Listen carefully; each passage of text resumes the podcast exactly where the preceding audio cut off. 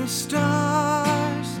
look how they shine for you. In everything you do. Yeah, they were all yellow. I came along. I wrote a song for you.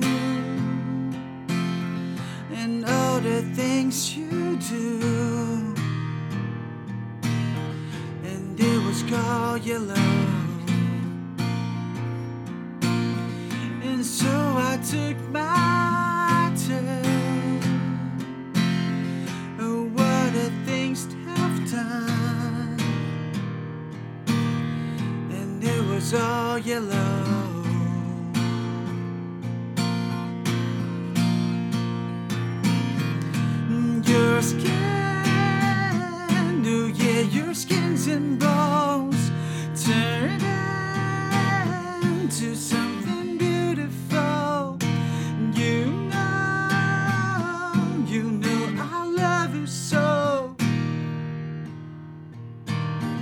You know I love you so.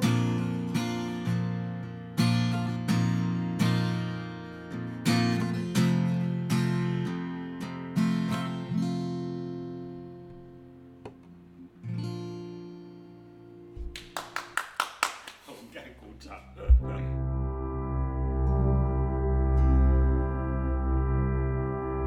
美的沉思，我是蒋勋，回来认识自己。哇，很高兴今天阿佑给我们开头唱了《Yellow》。对，呃，其实是因为 那个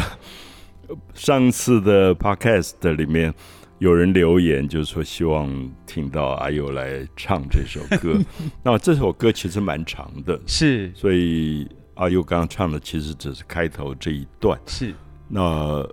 我也特别感觉到有一个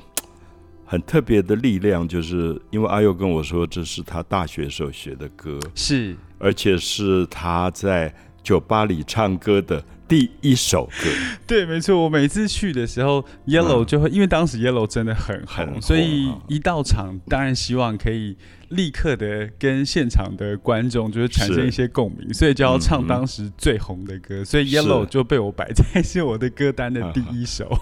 所以隔了这么多年，你在唱的嗯感觉是什么？啊。我希望声音没有老太多，我没有办法比较，因为我当时没有在现场。可是声音不会老吧？声音会老吗？老师，我觉得会耶。我觉得，啊嗯，我觉得我自己的观察是，我觉得年轻的声带啊，真的嗯，唱出来的声音比较有水分，嗯就是是比较湿润的感觉，就是慢慢慢慢的，好像会稍微变得就是比较干燥一点。那我现在声音已经在沙漠了。没有，老师声音太 没有，我觉得每一个不同的年龄吧，嗯，其实有他自己的怎么说存在的价值。是就是有时候我我在观察一棵树，它在那个一棵树苗的那种翠绿、清脆的那个美，到它慢慢长老，就是有时候你看到一棵老树的那个树皮枝干的扭曲、求结，树皮上的苍老，其实非常漂亮。嗯，当然，我们有时候不容易把这个东西移到人的身上。我们觉得啊，青春就像《Yellow》里面讲，它真的就像一种光，是那个美到你很难形容。就是、嗯有时候我我在这个年龄，我在都市里做捷运，看到那种青春的十五岁上下的男孩女孩，我真的会在旁边忍不住想赞叹说：“嗯，哇，真是好看！就那个不是长相的问题，嗯其实就是青春。有一种气息，然后那个年龄里面，它是发亮的，嗯，它真的就是发亮。我觉得很像《Yellow》这个歌里面讲，是真的真的，或者说这首歌里面其实也强调，有一个生命对他来说是一个发发亮的东西，嗯，是一个光源。那也牵涉到不只是那个对象的年龄、长相，还有说他爱他。嗯，那爱是不是能够让一个东西发亮？发亮比如说阿佑当年唱这个歌的时候，你有对台下的某一个人唱这首歌吗？诶，老师，我当时没有这么想，可是我觉得真的好像嗯应该要这样子做、诶，就是找一个对象，然后好像把这首歌这整段表演，其实不是对着底下的所有人，是。是找到一个就像 Yellow 的歌词一样，嗯其实他也不是对着群众说的，他是是。找到了这一个人。其实这所有的歌词对他的倾诉、表达他的爱意，其实是一个人。当时真的好像应该要选一位现在，还来得还来得及及吗？还来得及。是，所以我我我的感觉是说，在很多的诗歌里，其实大概都谈到一个东西，就是说，当你在爱一个对象的时候，其实有时候是人，有时候不一定是人。嗯像范谷爱那个星空，他的生命在发亮，是，就是有一个东西让我们生命发亮，是因为你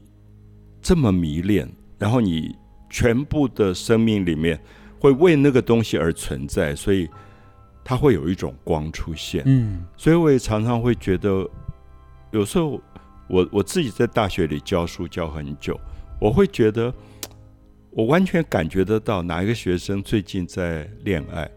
就是在在那个恋爱的情境当中，他整个人是发亮的。所以我觉得，有时候我们觉得这个字好像很虚幻、很空洞，可它真的又很真实。嗯那我还是要强调，啊不只是针对一个人，有时候是针对一个事物。我有时候看到一个学生在着迷画一张画的时候，他也会发亮。嗯我相信一个人在唱一首歌的时候，他也会发亮。就是他、嗯怎么说，其实是陶醉，是那个生命在陶醉的状状态的时候，它会发光，发出光来。那我自己，因为比如说像最近阿佑帮我去准备文青时代的展览啊，嗯这那我也准备要出这本文青时代的书。那我我觉得文青时代对我来说，并不是那些死掉的资料，是因为我自己回看啊，我在一九六几年我画过卡缪，我画过卡夫卡。我那个时候在读他们的文学作品，或者 Robert Frost 在在读他的诗的时候，我相信我在发亮。嗯而那个发亮是因为你自己不一定知道，因为你的生命里有所有所追求。就像我我一直提到，像范谷在画《Starry Night》那样的画的时候，他其实是跟那个星空在在对话，嗯因为整个世界不了解他，整个世界觉得他根本就是一个精神病患，然后要被强迫治疗。可他自己在这个时候，反而在一个被锁起来的小小的房间里，他对着透过窗户对着星空，他可以把他自己燃烧起来。我想那个东西是非常迷人的，甚至我觉得在今天，不管是医学或者是在精神病理学上，它是不是有一个意义，让我们嗯重新去思考说，我活下去的动力是什么？而活下来的动力里面有一个是让自己发亮的那个东西。如果他在这个人世间有一个爱到舍不得的对象，不管是人或者事物，会不会让他不会那么陷于某一种沮丧或者绝望？我我一直在想这样的问题，也许我太太理想化，嗯。可是我自己在最近在整理文青时代的时候，我真的是这样想，就是那一段岁月对我的意义来讲，是我希望每个人都能够找回自己的文青时代。是对老师，其实我最近呃，因为上次跟老师提到了 Yellow，然后、嗯。呃，我就找了以前在驻唱的时候的谱，我现在看到我吓一跳，因为哇，对，他已都有一点经多少泛年黄了？对，然后那个封面都已经断掉了，就是所以有一天你真的应该像我展展览文青时代的画一样，应该把它展览出来，里面还有手写的那些歌词。对歌词，对我在找到这些重新以前，因为以前其实，在练习吉他，然后表演的时候，当下其实真的有老师说的那个陶醉，嗯然后很享受那个。其实我自己在弹唱的时候，我有时候觉得自己其实也是观众，就我听我自己唱歌的声音，然后跟吉他的和弦结合在一起的时候，是非常非常开心的一件事。嗯对，但因为真的后来没有再继续练吉他，然后开始上班，然后进入职场之后，这些感觉真的就慢慢慢慢减少。所以这一次我把谱找出来，然后再重新就是弹一弹，真的好像我觉得在我的。世界里面产生一个错觉，就是嗯好像中间这些，比如说进入职场的压力、苦闷，慢慢慢慢不见的陶醉的感觉，好像一下子真的就回来了耶！而且中间好像是没有经过嗯哼，跳跳开来的这一段时间的。我觉得他这个错觉就很有意思，好像突然就也让我觉得哇，就是好兴奋哦，就也很想要就好好的弹唱一下，嗯。所以才一直跟老师说就很想要唱歌了。对，所以那个岁月根本没有消失，是。它还是在你身体里面，嗯。在你的血液里面，而且好像一直跃跃欲试，它对，它还是要出来的，嗯，所以不应该把它锁起来。是，所以我这次呃出版了《文青时代》这本书，里面收录了一些我大二大三的小说，就一篇老伯伯的畜牧事业，嗯。一篇希望我有能有我能有条船。我现在看起来，我真是觉得好奇怪，我当时怎么会写这样一个小说，讲一个男孩子，他一直希望他有一条船，嗯。后来他的尸体被发现了，他自己雕刻了一个木头的船，然后就把那个船绑在他身上，让他就淹死了。嗯就好奇怪的一个故事，嗯就是我大概觉得我很想到一个什么地方去，而到那个地方去要借助火车或者船，那个时候没有想到飞机，就可能要借助一个东西帮忙我去那个那个地方。可是我真的不确定那个地方在哪里，嗯是不是真的有那个地方？所以这个小说的诡异，到最后的一个人的死亡，我到现在看起来我都觉得好好神奇。就当时为什么会有这么大的梦想，想去做一件事，可最后结局又是好像是很绝望的。嗯那劳伯伯畜牧师也在讲一个人很厌烦当时的大专联考制度，觉得那个考试制度简直太可怕，就是糟蹋一个青春的生命，所以他就拒绝那个联考，最后他就去当兵，然后就死在一个外岛，嗯又是死亡。那我就想，很奇怪，就是文青时代好像有很高的梦想热情，同时又又有一个毁灭，很想去尝试说那个毁灭到底是是什么东西？对，那个毁灭的感觉真的很奇怪，好像是一种寂寞到无以复加的地步的时候，他唯一的出路，嗯哼，就除了毁灭之外，好像没有办法有更好的方式去抒发那样子的寂寞。嗯哼，可是我觉得很好笑哎，就是一个很也不是好笑，就是有一个很奇怪的事情，就是在那个时候的情绪，反而真的会让自己写出一些旋律或是歌词，是，现在看起来觉得好像不是自己写的嗯哼，的这种感觉。对，就是我自己看我当年画的画，大学时候画的画，大学时候写的诗，嗯大学时候写的小说，里面有一种熟悉，同时又有一种陌生。嗯那个陌生是觉得，那个真的是我自己吗？其实我最近碰到一个人，他因为后来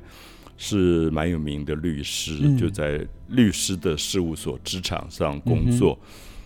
那三十年过去，他回到台湾，因为他在国外工作。那他翻他自己十七岁的日记，他就把它拍下来传给我说，他吓死了。他说我怎么写过这样的句子？嗯可是我觉得找回这个自己是非常有趣的，就是你会发现他是没有在进入职场以前，还没有被污染、还没有磨损的那个自己。嗯所以有一天，你忽然觉得好像陌生，就像你知道英国有一个小说家王尔德写的那个 Dorian Gray 的那个画像，他就讲这个人画了一张美少年的像放在阁楼上，嗯然后后来因为他一直在外面就是浪荡，然后颓废，每天简直是把自己过得一塌糊涂。然后有一天他回到阁楼，他发现那张画里的人是不是他以前的自己？就是他曾经这样的俊美或者是单纯过吗？那最后他其实那个小说也是一个死亡的一个一个结局，所以我不晓得我最近呃因为整理这些大学时代的文字或者绘画，那也在台中中央书局啊这样展览，书也马上要出来，我就在想我要跟阿佑有一个约定，就是嗯今天我看到阿佑的大学时候手写的这些 Yellow 的歌词，嗯，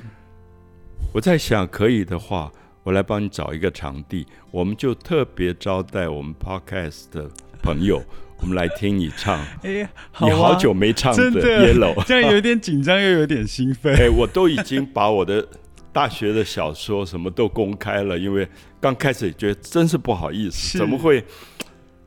那个时候这么不成熟的作品？可是现在我觉得，你其实再也写不出来了。是，就是那个生涩、幼稚，然后天真烂漫，嗯，其实你找不回来了。是老师。其实我一直有一个问题很想要问老师，嗯就是我大学的时候。其实是老师的，就是超级书迷。然后那时候因为看了老师的《孤独六讲》，然后我就整天，好像《孤独六讲》里面的内容是自己写的一样，然后整天跟我的朋友，然后讲就里面的内容，就应该要，就是这个才是比较正确的方式啊，比较正确的态度。而且我呃，而且其实《孤独六讲》里面的内容真的其实影响了我的。的价值观还蛮深远的，就其实一直很想要请问老师，就是老师当时在写《孤独六讲》里面的内容的时候，它也算是一种就是抒发当时的苦闷，或者是那种好像很难被别人了解的孤独吗？它原来是六篇短篇小说，嗯。那我自己现在看，我也觉得嗯蛮奇怪，就是当初怎么写出这样的小说？像有一篇叫《热死鹦鹉》，嗯。呃，讲一个医学院的学生，他暗恋上他的一个中年的一个医学院的老师，嗯。那当然，这样的一个爱情是很不正规的一个爱情，嗯。就是一个大学医学院这么优秀的学生，然后爱上一个白头发的，可是他他觉得他迷恋那个白头发里面一个很深邃的思考，而这个感情是他没有办法抒抒发的，嗯。他没有办法讲，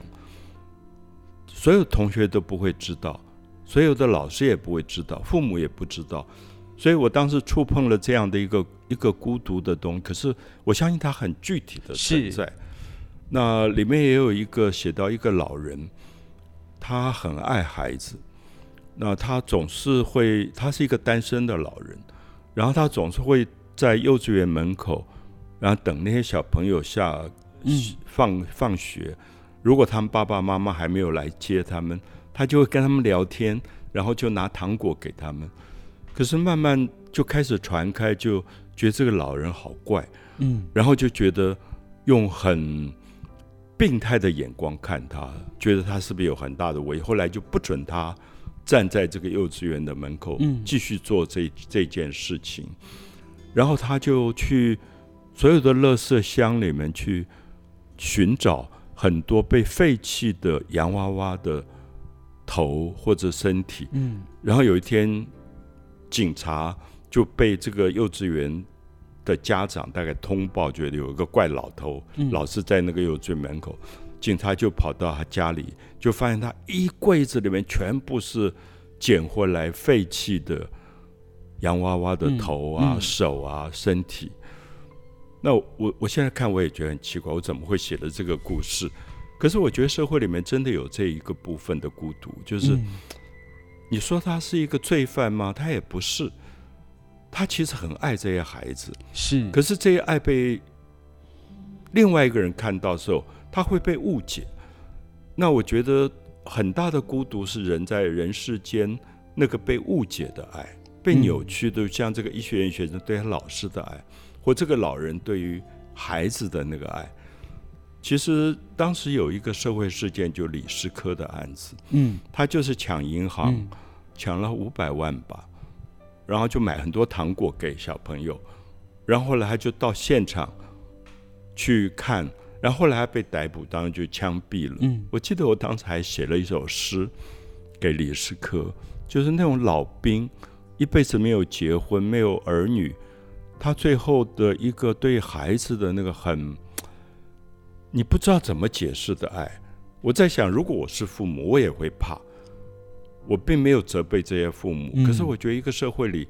每一个人不被理解的那个爱，最后会变成非常孤独的东西。是，所以后来我就这六篇小说，其实一般人都不见得读得懂，那我就用六六场的演讲，嗯然后孤独六讲，等于是我希望讲六种社会里面不被了解的孤独的爱，嗯然后写出来。那我也不知道到现在，哦，他很多年轻人在看，那我想是不是因为年轻的时候他心里面还有一个比较宽容的梦想？嗯那这个东西非常难解释，就是那个孤独感是非常纯粹的，像像一粒贝壳打开的那个珍珠一样。是对老师。其实我觉得《孤独六讲》里面的内容啊，就是放到了现在的，比如说大学生来看好了，其实内容还是非常的前卫耶。有时候我嗯重新在读的时候，还是会有那种当当时第一次读，读到某一些描述，会有一点点背脊发凉，然后冷汗直流的感觉。好，